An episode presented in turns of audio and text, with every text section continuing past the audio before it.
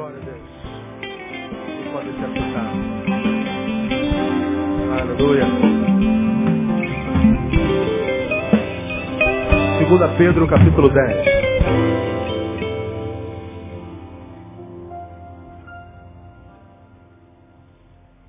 Para quem está aqui pela primeira vez, nós estamos desde junho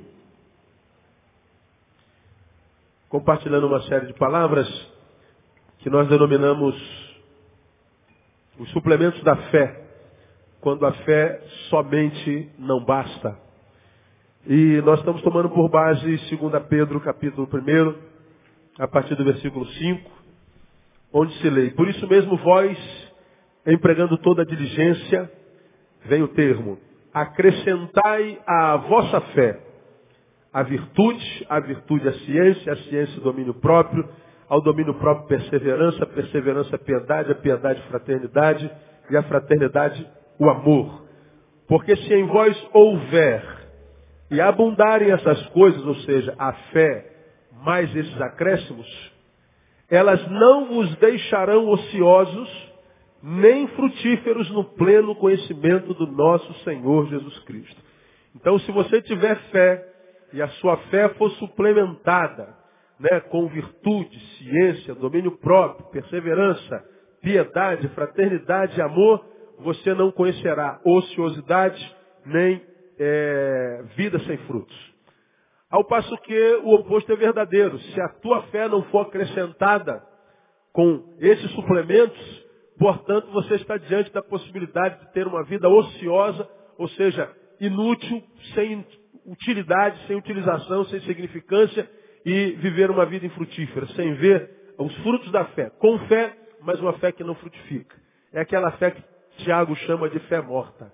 Né? Fé sem obras. Demais, se a gente tiver esses suplementos lá no versículo 10. Portanto, irmãos, procurai mais diligentemente fazer firme a vossa vocação e eleição, porque fazendo isso, nunca, jamais tropeçareis. Então ele fala de uma fé suplementada, de uma fé robustecida, fortificada, que diz que se assim o for, né, nós não conheceremos ociosidade, nossa vida será sempre cheia de significância, nossa vida sempre frutificará o fruto para cada dia, o fruto necessário para a nossa vida cotidiana, e diz que a gente nunca, jamais vai tropeçar.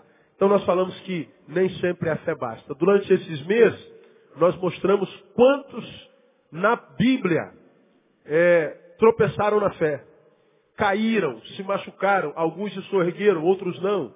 Ah, são pessoas que eu acredito, acredito que, porque têm fé, não perdem salvação. Ah, podem morrer, que se morrerem vão para o céu. Mas enquanto não morrem nem vão para o céu, vivem uma vida aquém daquela prometida pela palavra. Então quem, quem, quem pretende ser crente, pretende ser honesto, ah, vai ah, diagnosticar que a gente conhece um monte de crentes que no discurso é só vitória. Como é que está, irmão? Só vitória. E aí, irmão, na vitória, irmão, na bênção. Ô, irmão, tudo em paz, vencendo. É, mas é só na língua.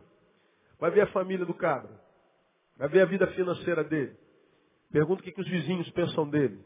Pergunta os filhos dele, o que, que os filhos acham, o esposo, a esposa. Veja o testemunho de fora, veja a opinião dos outros a respeito dele, com relação aos frutos dele. Então o discurso de vitória é sempre na coletividade eclesiológica, sempre na fala, no blá blá blá, sempre na aparência.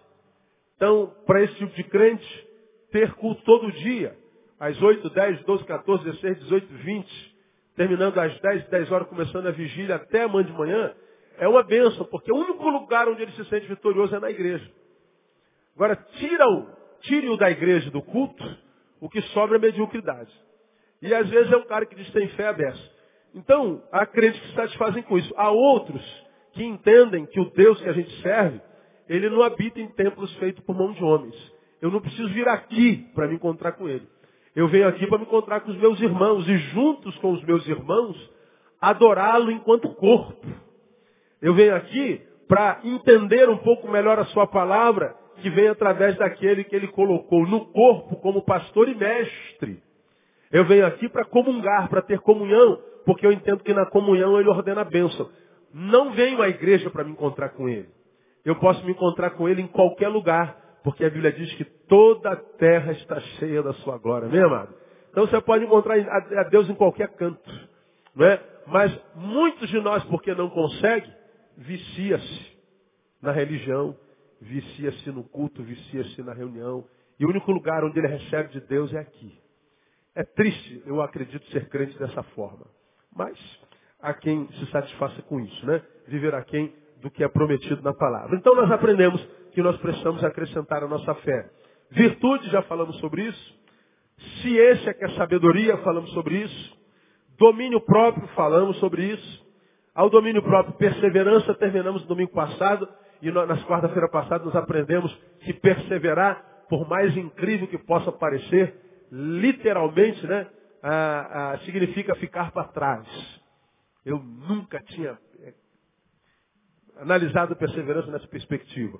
Não é ficar para trás, parece que a gente está estagnado. É porque a gente olha para o mundo, tão agitado, aquela correria desenfreada, parece que está todo mundo vivendo uma vida legal, uma vida que vale a pena ser vivida, mas todo mundo vivendo longe de Deus, longe dos princípios da palavra, longe do Espírito Santo, né? vivendo cada um a sua própria vida, e os nossos olhos biológicos olham, parece que está todo mundo bem, parece que está todo mundo feliz, parece que está todo mundo vencendo, e a gente é tentado a viver uma vida sem Deus, com, aquela, com aquele vulco-vulco todo, com aquele movimento todo, e aí vem a palavra e fala assim, né, Eu, não se iluda com o que os teus olhos veem. Movimento e ruído não é sinônimo de vida. Então, se o que você pa parece ver, parece vida, mas é vida longe de Deus, fique para trás. Persevere na palavra, persevere em Deus. Se as pessoas estão se dando bem, dando jeitinho brasileiro, com, com subterfúgios não corretos, fique para trás. Se para ter um pouquinho de, de, de, de, dinheiro a mais, se para ter um pouquinho de vantagem você tem que vender a sua alma, vender os seus princípios, fique para trás se você tem que é, se amputar existencialmente, se você tem que se amputar enquanto princípio para ser aceito pelo grupo, fique para trás, persevere. Eu entendi que perseverar é mais difícil do que eu imaginava. Porque hoje nós, com medo da famigerada solidão, nos vendemos a qualquer companhia. Mulheres com medo da solidão se entregam a qualquer homem, mesmo que seja para apanhar, para perder a liberdade. Homens com medo da solidão se entregam a qualquer barra de saia. Pessoas com medo de ficarem para trás e serem zoadas, abdicam da fé e da esperança que é em Cristo Jesus para ser aceito por um grupo de gente que nem gente é direito. Não tem condição de perseverar. E a Bíblia diz, aquele que perseverar até o fim, esse será salvo. Então nós falamos duas ou três quartas-feiras sobre perseverança, uma palavra tremenda. Hoje eu quero falar sobre um novo suplemento que vem depois de perseverança, que está aí no versículo 6. A ciência, domínio próprio, domínio próprio, perseverança. E a perseverança acrescentar o quê? Piedade. Diga piedade. Piedade aqui não é aquele bairrozinho que tem ali perto do Meia. É, não tem nada a ver com isso. O que, que é piedade? Piedade. Ora, falar sobre piedade, ah, no contexto do português brasileiro, ela pode ter duas, duas conotações. A uma suponha que eu fiz uma besteira e o pessoal me pegou e vai me linchar. E eu estou desesperado, olho para o pessoal que vai me linchar e digo para eles, tenha o quê? Piedade. Tem piedade de mim, Senhor, tem piedade de mim. Ter piedade é quase que misericórdia, né? Tem misericórdia. Então vem piedade no sentido de misericórdia. Mas tem uma outra conotação da piedade no português. É uma vida de piedade, uma vida pia. É aquela vida, é, a gente quando fala de uma pessoa muito piedosa, né, uma pessoa que tem uma vida muito pia, é aquela pessoa quase lerda, né? Aquela pessoa, oh, meu amado irmão, Vamos orar, meu. Olha, essa pessoa é tão piedosa, né? Ela é tão mansa, ela é uma pessoa tão, né, lesmática, né? Não, e, e, e não é bem assim. Então, essa, essa ideia de piedade, de, de, de, morosidade, de uma vida muito tranquila, de uma, de uma vida voltada para a religião, aquela irmã lê o texto sempre, aquela, aquele irmão sempre acende a velhinha dele, está sempre no cultinho dele, dando ofertinha dele. Então tem essa ideia de piedade. Agora, do que que Pedro está falando aqui, Neil? Acrescente a sua fé piedade. Meu servo, minha serva, diria o Senhor, acrescente a tua fé piedade. Acrescentar o que? Pena pelos outros? Não fazer mal, é isso? Ou então dedique-se mais à religião, é isso? Não só. Não só. A palavra aqui é a palavra Eusebeia. Eusebeia. Que traduzida literalmente é bom temor. Olha que coisa interessante. Bom temor. Ora, vamos na, na, na, no pensamento lógico. Se o texto fala de um bom temor, ele dá margem para que nós creiamos que exista o quê? Um mau temor, um temor mau. Ele fala que eu preciso acrescentar minha fé um temor que seja bom. Então dá a ideia de que existe um temor que seja mau, um temor, portanto, que não frutifica um temor, que quem sabe é disfarçado. Um temor que parece, mas não é. Um temor que tem cara, cheiro, aparência, de que tem a ver com piedade, com, com, com dedicação, com reverência, mas não é. Cuidado, você tem que ter eh, sabedoria, discernimento, para que você entenda que tipo de temor, que tipo de fé, que tipo de reverência você está prestando. Porque, como nós já falamos aqui, o inimigo das nossas almas trabalha com engano. O nome dele é enganador. Ele diz que é tão, tão, tão, é, a Bíblia diz que ele é tão adestrado na arte do engano, que ele diz que se fosse possível, enganaria até quem? Os escolhidos. E diz que ele é capaz, de tal forma, o seu poder de simulador, que ele é capaz de se transformar até em que mesmo? Em anjo de luz. Ele se transforma mesmo. Então, é, se ele faz isso, e nós também somos capazes de simulações que até a gente é, é, se espanta, ele está dizendo que a gente tem que acrescentar a nossa, a nossa fé, o bom temor.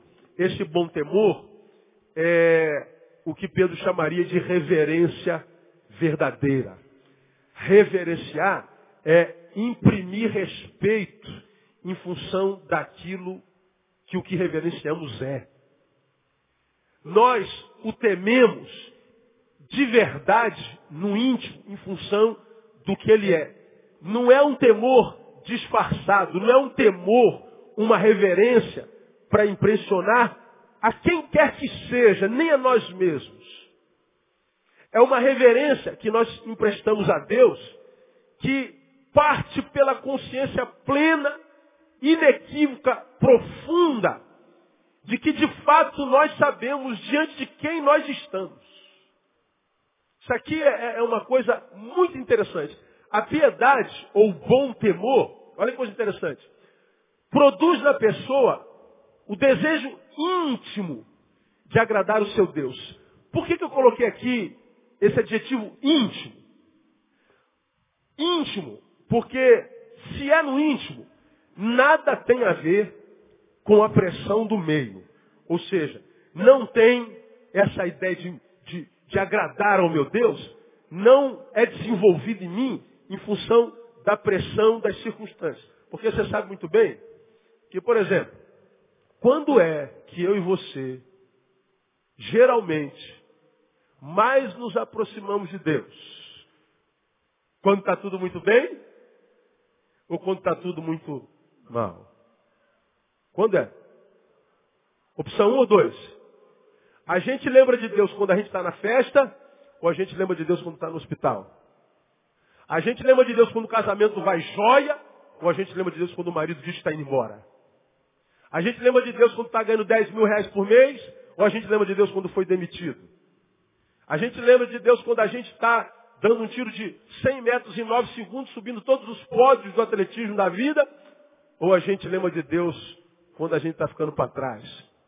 Qual é a força que geralmente nos impulsiona para perto de Deus? A alegria ou a tristeza? Diga. A vitória ou a derrota? Corremos para perto de Deus quando a dor é estabelecida em nós, de modo que é verdade. Eu posso ter sido conduzido para a presença de Deus. E cá estou, na presença de Deus.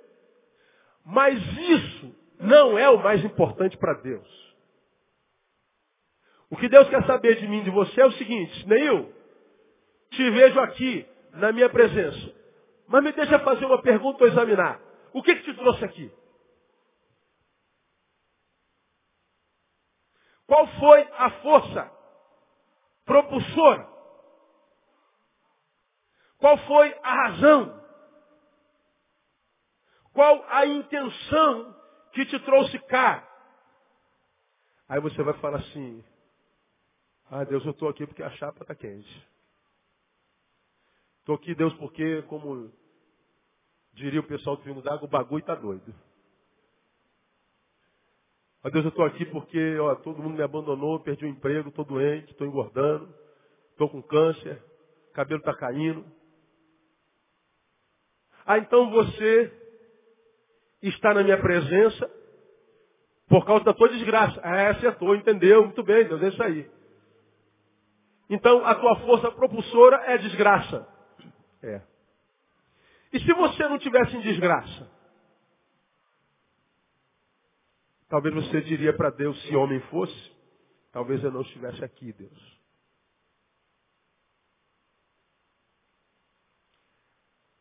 Aí aqui a gente começa a pensar piedade. Porque essa palavra vai ser ruim de ouvir, viu, irmão? Hoje é só a introdução. Se você fosse Deus, pensa, e me amasse. Quando a gente ama alguém, a gente gosta do quê? O que, é que a gente mais gosta quando a gente ama alguém? De estar perto. Quanto mais perto, melhor. Bom, ela é Deus. Eu sou o discípulo. Ela me ama e me quer perto. Só que quando ela me abençoa, eu estou muito bem, não preciso dela, o que, que eu faço? Me afasto. Bom, porque me ama, ela me dá liberdade, livre-arbítrio. Mas vamos imaginar que porque me ama me quer perto. Eu só vou para perto desse Deus quando eu sinto o quê? Dor. Então, já que ele me ama, me quer perto, para me ter perto, o que, que ele pode fazer? Imprimir dor. A dor que me é impressa para que Deus me tenha é pertinente. Quero você perto de mim, meu filho. Então sofra. Mas porque Deus é grande, não é mesquinho como a gente. Esse é um pensamento humano, diria teologia, antropopático. Estou dando um sentimento humano a Deus. Eu quero o meu amado perto de mim, a despeito da razão que o faça perto de mim estar. Isso é uma ideia humana, não é divina. Porque para Deus, mais importante do que estar perto dele, é a razão que me faz estar perto dele. Que Deus quer saber é o seguinte, o que, que te traz a minha presença? A dor, meu Deus. Desemprego. Crises familiares, existenciais, emocionais. Eu estou na tua presença porque a desgraça me alcançou. Então a desgraça foi a tua, a tua, a tua força propulsora. Pois bem, a tua presença na minha presença não encontra sentido, não tem tanto sentido para mim. Porque ele está dizendo que o que ele abençoa é pela fé e uma fé que é suplementada pela piedade. O que, que é a piedade? É aquilo que me faz entender quem é Deus.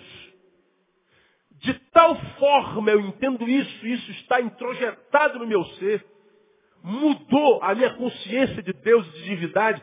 Creio de tal forma isso pela fé que Ele plantou no meu coração pela palavra, a fé vem pelo ouvir, que de tal forma discerno a sua grandeza, que discernir isso gera em mim reverência. E a reverência que eu tenho pela consciência da grandeza de Deus me atrai a presença desse Deus independente do que eu esteja vivendo. Eu vou me prostrar diante dele, piedosamente, reverencialmente, em função do que ele é e não em função do que eu sinto. Eu sou alguém que estou na presença dele por causa dele e não por causa de mim. Dá para entender isso, amém ou não? Porque quando é a dor que me leva lá, eu estou na presença dele por minha causa. Quando não é a dor que me leva para a presença dele, mas é a consciência do que ele é, eu estou lá na presença dele por causa dele. Quando eu estou na presença dele por causa dele, essa, esse estar na presença dele faz toda a diferença. É por isso que muitos crentes, eu diria a maioria dos crentes, estão na presença de Deus e não vivem uma vida como se na presença de Deus estivesse. Estão na igreja de manhã, de tarde e noite, mas não conseguem romper em vida abundante. Eu vim para que vocês tenham vida e vida com abundância. E abundância não é abundância da teologia da prosperidade evangélica. Ter muito. Você já aprendeu que próspero, à luz do evangelho, não é quem tem muito. Próspero é quem tem sempre. Pois é, mas alguns, em alguns, até o básico, falta. Não estou falando básico pão, francês, material. Estou falando alegria para acordar. Estou falando da força vital que me faz acordar e partir para dentro do dia dizendo, este é o dia que fez o Senhor. Estou morrendo de dor, estou desempregado, estou adverso, estou vivendo o vale da sombra da morte, mas na consciência que até do vale da sombra da morte ele é Senhor, eu não devo temer. Isso é reverência, isso é piedade. Quando a gente vive uma vida de piedade, nós nos tornamos, portanto, completamente desapegados das circunstâncias. A gente não precisa mais que dê certo para a gente ser feliz. A gente quer muito que dê certo o tempo inteiro, mas a gente sabe que não dá certo o tempo inteiro. A gente sabe que a gente perde. Só que ganhando, a gente é um e perdendo, a gente continua sendo esse um. Nós não somos deformados ou modificados à proporção do dia que a gente vive. Porque tem dia que a gente quer viver 200 anos, tem dia que a gente podia ter morrido há 10 anos atrás. É uma inconstância emocional, espiritual, biológica, existencial, que a gente não suporta viver nessa inconstância o tempo todo. Porque se um dia te jogam dentro de um, de, de barra de uma água gelada, aí tiram você, jogam você dentro do, do, do, do, de uma sauna, aí joga de novo dentro da água quente, água fria, água quente, água fria, daqui a pouco você arrebenta, não tem jeito. Não dá. A gente não suporta viver na inconstância o tempo inteiro. Tudo o que diz respeito à vida, que faz a vida valer a pena, tem a ver com equilíbrio. O equilíbrio existencial. A piedade é essa consciência que é gerada dentro de mim, dentro de você, dentro de quem permite e busca isso, que faz com que nós entendamos o que seja Deus de fato de verdade. Agora, essa compreensão, irmão, que me faz entender quem é Deus, que a despeito do que aconteça em mim, dentro ou fora, a despeito das tentações, das adversidades, porque eu sei quem é Deus, eu estou sempre reverente diante dele e dando glória a Deus em tudo, ah, e não temos como falar sobre isso sem lembrar de Jó, é, reverência, piedade, é o que Jó disse quando viu dez filhos mortos, todos os bens da vida inteira sendo roubados, caído, quando ele viu sua casa desabando, quando ele perdeu a saúde, quando ele perde a esposa que diz, o que, que adianta servir a Deus para viver uma vida desgraçada como você está vivendo? Amaldiçoa logo esse Deus e morre. Aí ele perde a esposa, perde saúde, e ainda assim diz o texto que ele prostrou e adorou. Ainda assim diz o texto que ele diz, o Senhor me deu, o Senhor me tirou, mas ele continua sendo bendito para sempre. Olha que coisa interessante. Ele, quando estava rico, bendito seja o Senhor. Agora está perro, bendito seja o Senhor. Qual a diferença disso? É porque quem bendiz ao Senhor pelo que o Senhor é e não pelo que Ele dá, mesmo que passe por um tempo sem, não vai ficar sem por muito tempo. Deus muda o cativeiro no nome de Jesus. Agora, alguns ficam sem a vida inteira. Alguns não conseguem conhecer a vida em vida a vida inteira, cara. Por mais que a gente pregue, mostre, aponte, explique, responda, não adianta. Não acontece na vida dele. Porque a gente acha que acontece só porque eu tenho fé. Não, irmão. Tenho que aplicar essa fé virtude, tenho que aplicar essa fé conhecimento, domínio próprio, perseverança, piedade. Eu tenho que fazer a minha parte nessa relação com Deus, porque o que Deus quer comigo não é relação de patrão e chefe, de patrão empregado. Eu, eu mando, ele faz, ou ele manda e eu faço. Não, ele quer uma relação de intimidade, uma relação de, de, de, de amigos. Ele quer é, relacionamento. E um relacionamento só dá certo quando ambos cumprem o seu papel. Então, se eu, como noiva, não cumpro o meu papel para com o noivo que é ele, ainda que ele seja o noivo que é, eu não serei a noiva que eu gostaria de ser. Então, como eu tenho tentado ensinar os irmãos nesses anos todinho, cara, se não está dando certo na vida, o culpado não é Deus. Porque o que Deus tem para nós está escrito na palavra desde sempre. Eis que eu sei o plano que tem para vós. Planos de bem, não de mal. Para vos dar um futuro e uma esperança. O que Deus tem para você é sempre por bem. No nome de Jesus, recebe essa palavra aí? Diga assim, meu irmão, seu lado, o que Deus tem para ti é sempre bom. Sempre.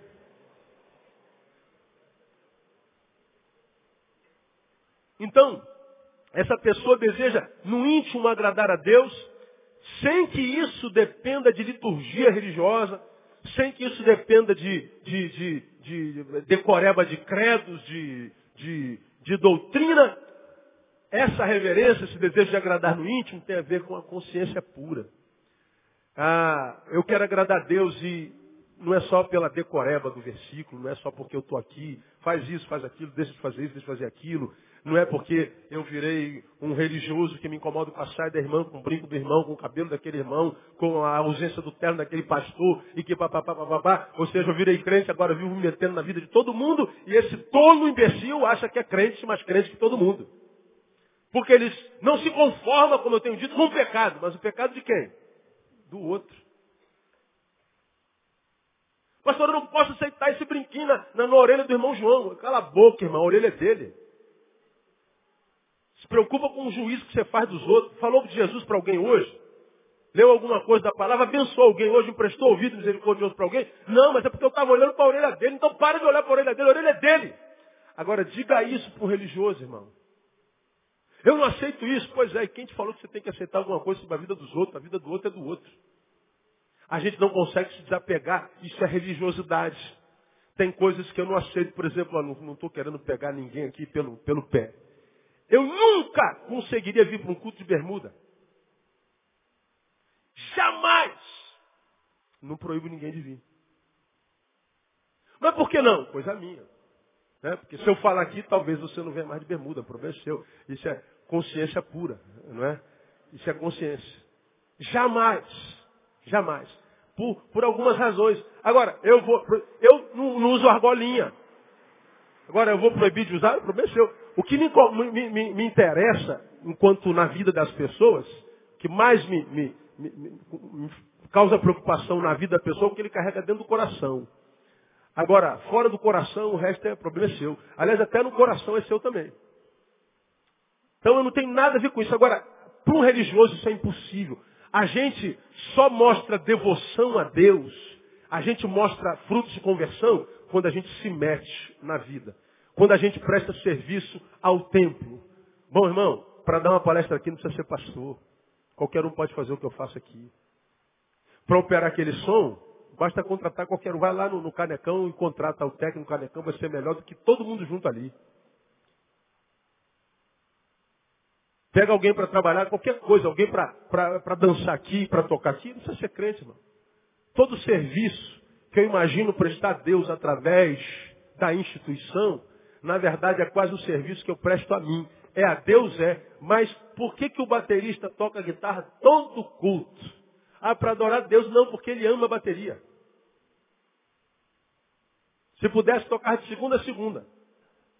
Que instrumentista é tudo fominha.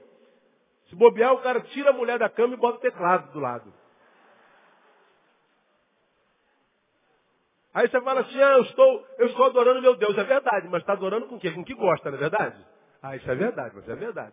Pois é, então podia estar tocando o quê? Tim Maia, Tim Maia. É dado mesmo. É a Deus? É. Mas em função do que eu gosto. Então, não é isso aqui que Deus quer a priori de mim. Também, mas não a priori.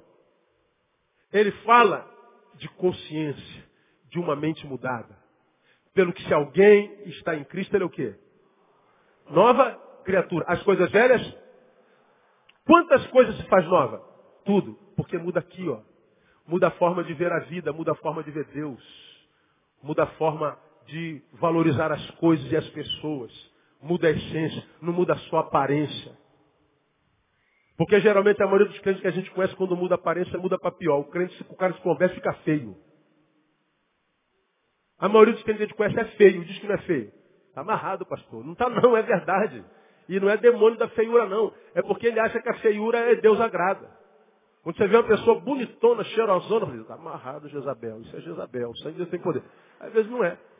Às vezes o problema está no teu olho. Não é a beleza dela te atrai tanto que você não consegue adorar, né, irmão? Ou está amarrado, irmão, sai para lá, nada, não está amarrado, ela está soltinha. Tá, é, teus olhos é que são maus. Não é?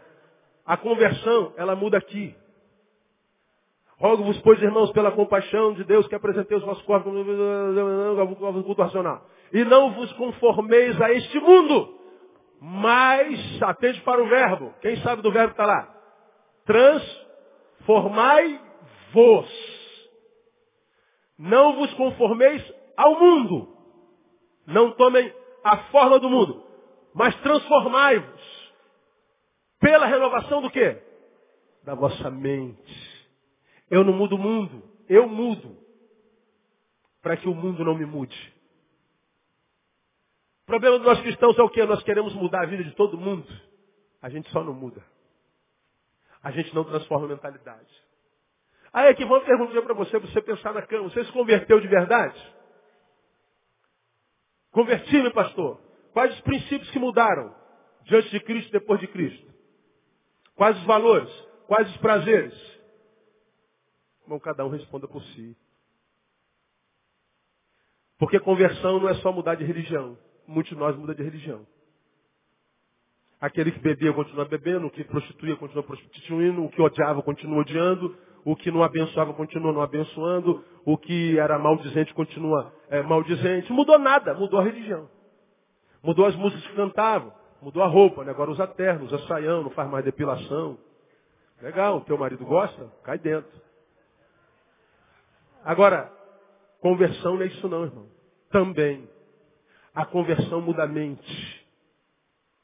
A conversão muda princípios, valores. Como preguei alguns domingos atrás, a conversão muda a nossa fome. O que a conversão faz é mudar as nossas fomes. Tínhamos fome por uma coisa, agora nós temos fome por outra. Quando eu olhava para Deus, eu vi um supermercado existencial, aonde eu ia para tirar o que eu preciso, porque está faltando na minha prateleira. Agora não. Deus não é mais um supermercado existencial. Ele é Deus. E a minha vida só encontra sentido na presença dEle. Isso é obra do Espírito na vida de minoria, pelos frutos dos conhecereis. Isso é piedade. É a consciência no íntimo. Por exemplo, você prega um negócio desse, o cara consegue se, se levantar e não ouvir. Como, cara? Não interessa absolutamente nada. Pô, converteu aonde, meu amigo?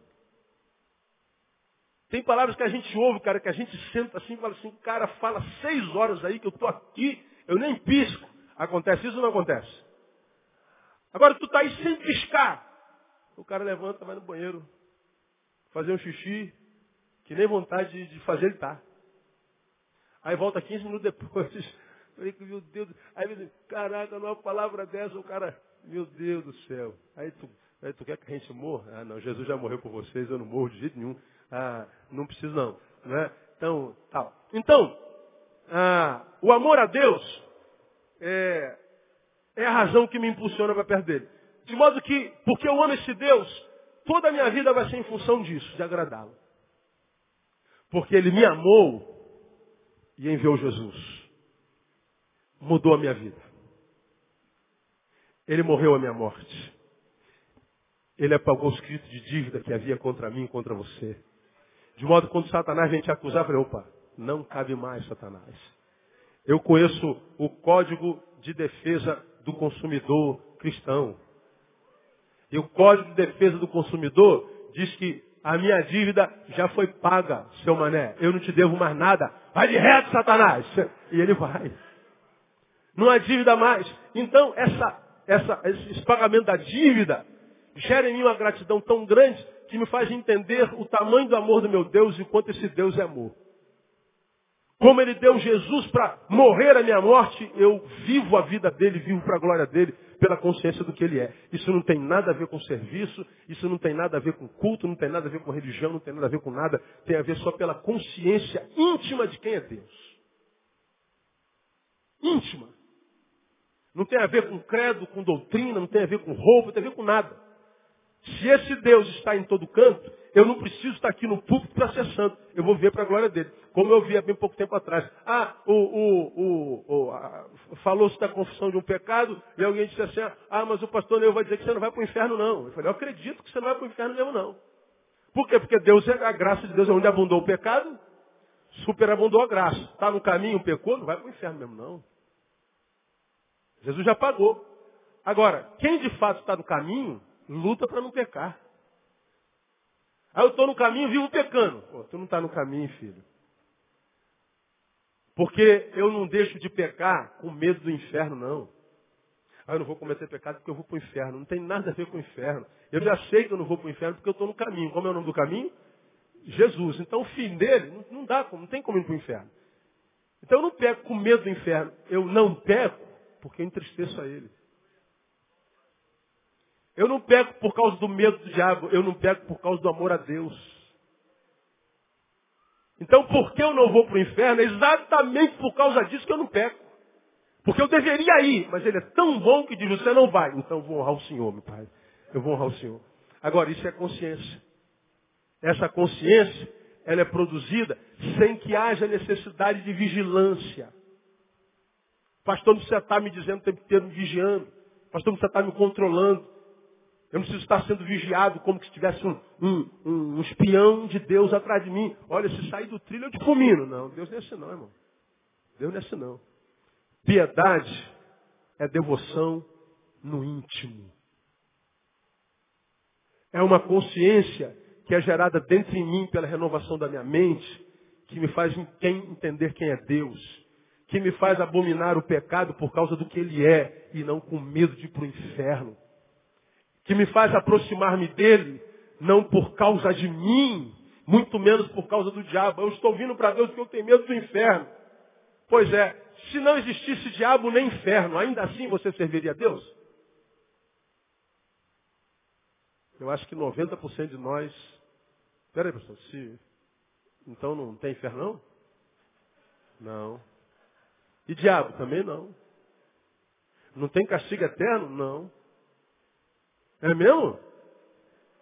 Então, pastor, olha, foi bom, Deus abençoe, tô, né? a gente se vê na eternidade. Eu acho que eu ia ouvir isso o tempo inteiro. Pois é, isso é uma consciência que não foi modificada. Eu não estou na presença de Deus com medo de nada, não estou na presença de Deus por causa de, de problema nenhum, não estou na presença de Deus porque tem uma força propulsora me carregando para lá. Eu estou na presença dele pela consciência do que ele é e pela consciência que eu tenho do que Ele é, produzindo em mim pela piedade, nada do que aconteça me tira da presença dele. E se me acontecer alguma coisa na presença dele, essa coisa que acontece em mim, porque eu estou na presença dele, tem prazo de validade, porque na presença dele não há derrota para sempre, irmão. É isso que a gente não aprende nunca. Agora, quando a gente aprende, a gente percebe que quando doeu é que a gente tem que estar mesmo. Agora, alguns quando sentem dor, pastor, estou me afastado, estou passando por alguns problemas, mas eu não entendo. Agora você está passando problema, você tinha que estar junto. Falta o que? Consciência. E qual é o mal dessa geração? Consciência. A gente peca, quer nem saber, irmão, se, se entristece o coração de Deus, se envergonha o nome de Jesus. A gente não quer nem saber dane-se, Deus é um idiota qualquer, não vai não vai pisar mesmo, esmagar a gente com, com a sola do seu sapato. Então, a gente faz o que quer. Verdade, você é livre para fazer. Porque se não fosse livre para pecar, o livre-arbítrio não seria livre-arbítrio. Já preguei sobre isso aqui. Se ele disse, pois o Filho vos libertar, verdadeiramente seria livre. Se eu sou verdadeiramente livre, não posso cometer um pecado, então não sou livre. Se eu sou verdadeiramente livre, não sou livre para errar, então eu não sou livre. Quando o filho liberta, liberta de verdade. De tal forma que ele corre o risco de te perder. Mas isso é liberdade. Senão não é liberdade. Então, a, a, a piedade é devoção no íntimo. Devoção no íntimo. E o versículo que melhor define piedade, 2 Coríntios 1,12. Vamos lá. Está terminando já. Eu só estou introduzindo hoje, meu irmão. A semana que vem a gente, a gente continua. Ah, 2 Coríntios, capítulo 1, versículo 12. Olha, olha o que Paulo fala aí em 2 Coríntios 1,12. Porque a nossa glória é esta. Olha só. O testemunho da nossa consciência de que em santidade e em sinceridade de Deus, não em sabedoria carnal, mas na graça de Deus, temos vivido no mundo e mormente em relação a vós. Porque a nossa glória é esta, o testemunho da nossa quê? Consciência. De que em santidade e sinceridade de Deus, não de sabedoria carnal, mas na graça de Deus temos vivido no mundo. Ele está dizendo, a minha glória, igreja de Corinto, é a minha consciência, minha consciência me acusa. Pois é, aqui se estabelece uma outra dicotomia, digamos, existencial. Alguns pecam e a consciência não acusa. E não vai acusar mesmo. Por quê? Porque o pecado é o que rege a sua vida, portanto a tua consciência não mudou. Então não vem com essa história de dizer, ah, pastor, acho que não tem nada a ver. Pois é, claro que não tem nada a ver, nunca vai ter. Você não tem a mente modificada pela palavra. Então pecado ou não pecado é a mesma coisa. Nada a ver, nada a ver, nada a ver. Isso a gente escuta o tempo inteiro. Agora, tira o que, é que você acha a respeito do que você faz ou vive. Esquece tua opinião. Pega o que você faz ou vive e bota debaixo do crivo da palavra. Bota na peneira da palavra. Não importa a tua opinião de quem quer que seja. Passa pelo crivo da palavra. É reprovado. Ah, mas é, é interpretação, né, pastor? Exegese. A gente, dá um jeitinho aqui, pá, né? Isso, cada um tem a sua interpretação, pois é. Particular interpretação.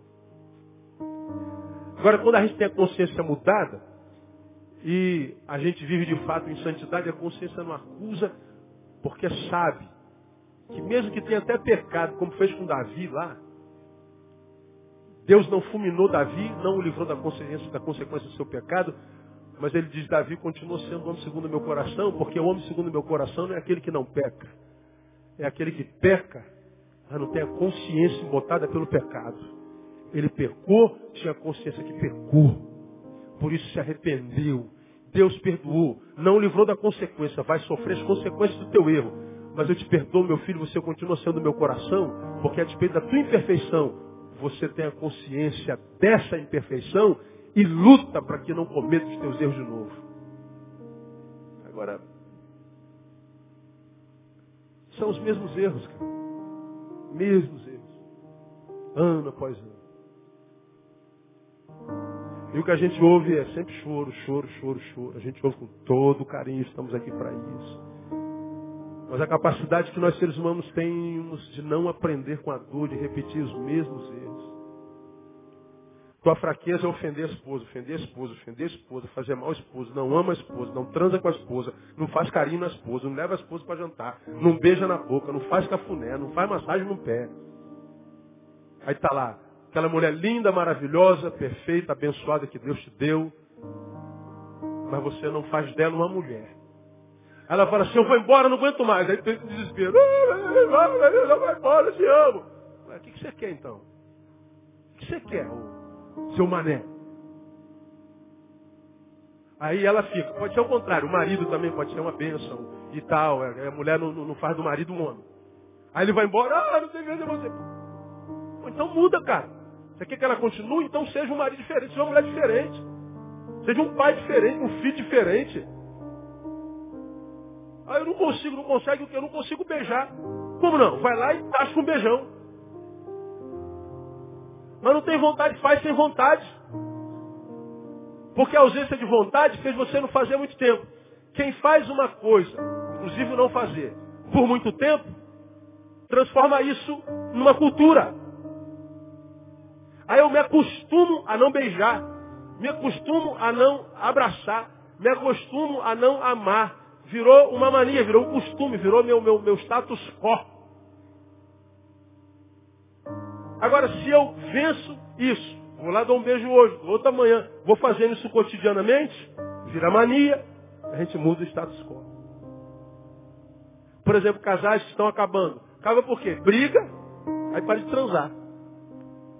Estou com raiva. Aí a mulher fala, vou te punir. Aí vira de costa. Vira, vira o casal DVD. Deita e vira de lado. Né? Deita, vira e dorme. Né? Aí legal.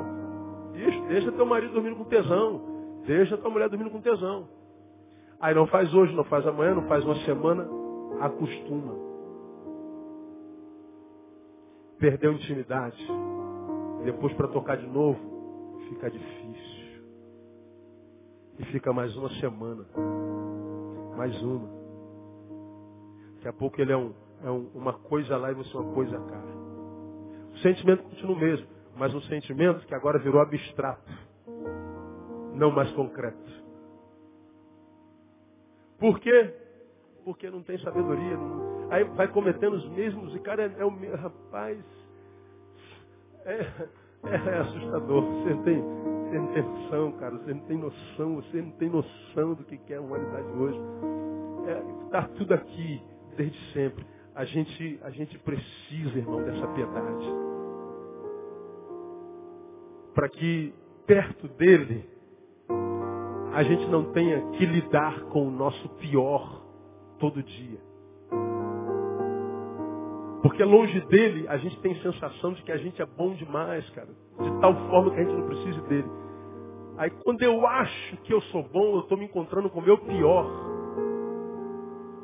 Porque me achar bom já é uma visão equivocada de mim. Porque ninguém é tão bom assim. Você passa uma Aedes aegypti aqui, ó.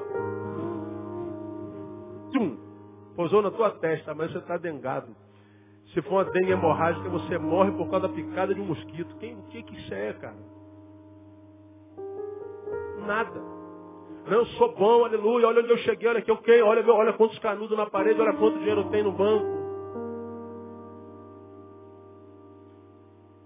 Então dorme sem remédio, pô. Compra teu sono. Compra amigos verdadeiros, compra aí. Compra paz. Compra um quilo de alegria ali na, na, na venda do seu João. Joga dentro. Dinheiro compra tudo menos o básico. Agora, quando eu estou na presença de Deus, eu me enxergo e vejo o quanto frágil, pobre, cego, no miserável eu sou, como diz a palavra a respeito da igreja. Então eu, eu vejo o meu lado ruim o tempo todinho, falando, fica tranquilo, filho. Você está debaixo das minhas asas. Essa coisa ruim que em você não vai dominar você não, porque você está debaixo do meu domínio. Então você não vai se encontrar com o seu pior. Você agora vive com a tua imagudei, com a imagem de Deus em você. Você vai se encontrar com o teu melhor na presença dele. Ah, mas eu estou na presença dele. Será que está? O que te trouxe aqui? Dor, medo do inferno, medo da solidão. Não tinha nada para fazer na vida melhor? Então você não está na presença dele. Porque para terminar o que Deus fala para a gente, você já me ouviu pregar sobre isso aqui. Queria que você não perdesse quarta-feira que vem esse estudo, irmão. Não perca. Porque eu vou entrar no Sermão do Monte. Descobri que no Sermão do Monte, Jesus fala de piedade do início ao fim do sermão. Impressionante. Eu já li o Sermão do Monte 500 mil vezes, cara. Desculpa a hipérbole. Mas é impressionante como a cada dia que você lê a palavra, algo novo sai dali, cara. O sermão do monte está de alto a baixo, falando de piedade. Eu nunca percebi esse negócio lá. Impressionante, como perseverança. Eu nunca pude imaginar 20 anos pregando evangelho. Não, 20 não, mais disso.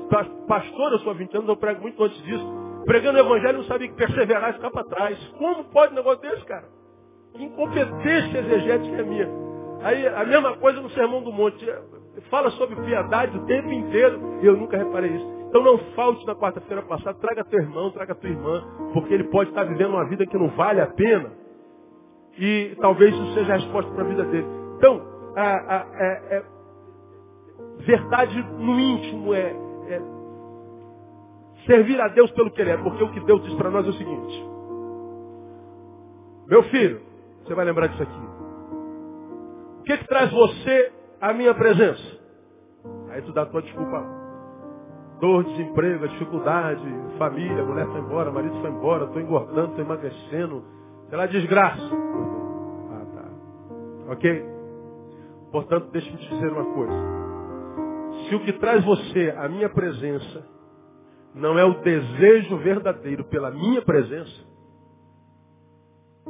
ainda que você esteja na minha presença, na minha presença, para mim, você não está. Porque eu abençoo as intenções e não as ações em si. Poderia dar um milhão de exemplos. Ah, Daniel foi para a cova. Qual foi a razão que o levou para a cova? Qual foi? Fidelidade. Então vamos dizer que o diabo esteja lá dentro da cova. Daniel, ah, Daniel, você está aqui na minha presença, né, Daniel? Está na M, né, Daniel? É, Daniel. O que, que traz aqui a minha presença, Daniel? Fidelidade a Deus. Hã? O diabo diria, ah, então não tem jeito. O diabo diria, ainda que você esteja na minha presença, se o que traz a minha presença não é o desejo pela minha presença, diria o diabo, ainda que você esteja na minha presença, na minha presença você não está. Por que, que Daniel estava, digamos, na presença do diabo? Fidelidade. Não foi pela, pela fome pelo diabo. Então, ainda que ele estivesse diante do leão, símbolo do que traga, do que acaba com a gente, o leão perde a força. O leão não pode comer, o leão não pode tragar, o leão não pode tocar. Porque eu posso estar na presença do diabo, mas eu não estou na presença do diabo por causa do diabo. O diabo e Deus fazem a sua obra na vida de um, de um homem em função da intenção deles. Bom, vamos para outro polo. Ah, Senhor, estamos aqui na tua presença. Olha, em teu nome, curamos enfermos, expulsamos demônios, fizemos sinais de prodígio. Espera aí. Qual foi a intenção? A glória do meu nome? Certamente não. Aí Jesus fala assim para eles, não vos conheço. Apartai de mim. Não expulsamos demônios. Curamos enfermos. Foi para a minha glória? Então, nada do que você faz interessa para mim. A Bíblia está cheia de exemplos assim. Trabalha com a intenção. Então, irmão, quer viver uma vida que vale a pena? Trabalhe suas intenções, cara. Porque não há nada que você possa fazer para Deus que seja necessidade para Deus. Não precisa de nada que a gente faça. Não há nada que você possa dar a Deus que seja necessidade dele. Ele só trabalha com intenção. Não há nada que eu possa fazer para ele me amar mais ou menos ele é. Ele é uma entidade que não tem carência de nada, quem tem carência de tudo sou eu. Então, como ele abençoa minhas intenções, Deus, me ajuda a renovar a minha mente. Me ajuda a entender que a renovação da minha mente não é a deformação da minha mente à consciência dessa sociedade transmoderna, linda, mas perversa. Me ajuda a amadurecer, ó Deus, para que eu tenha coragem de ficar para trás. Se ficar atrás for para ficar na tua presença me ensina a perder, me ensina a me dar mal, me ensina a ser ridicularizado, me ensina a ser chamado de quadrado, de careta, me ensina. É isso que você quer mesmo, meu filho? Olha, isso é carregar uma cruz, hein? Eu quero é carregar cruz. Ah, então você entendeu. Agora você pode me seguir. Quando você não se recusa a carregar a sua cruz, ele diz, me segue. Quando você segue, a cruz perde todo o peso. Porque cruz é ministério dele, não é nosso não. Agora a gente se recusa a carregar a cruz, não quer ficar para trás. É, então vai carregar a cruz o resto da tua vida. Ela nem parece cruz, mas no final você vai ver. É como nós falamos na quarta-feira, né? Come picanha, picanha, picanha, picanha, picanha, picanha. Uma delícia. O outro está só no integral, integral, integral. É, tomate, alface, rúcula, é, arroz integral. Ô, cara, come a picanha aí, brother. Isso aí isso é comida de cachorro, sangue na boca do donosor, só come mato. Sai daí.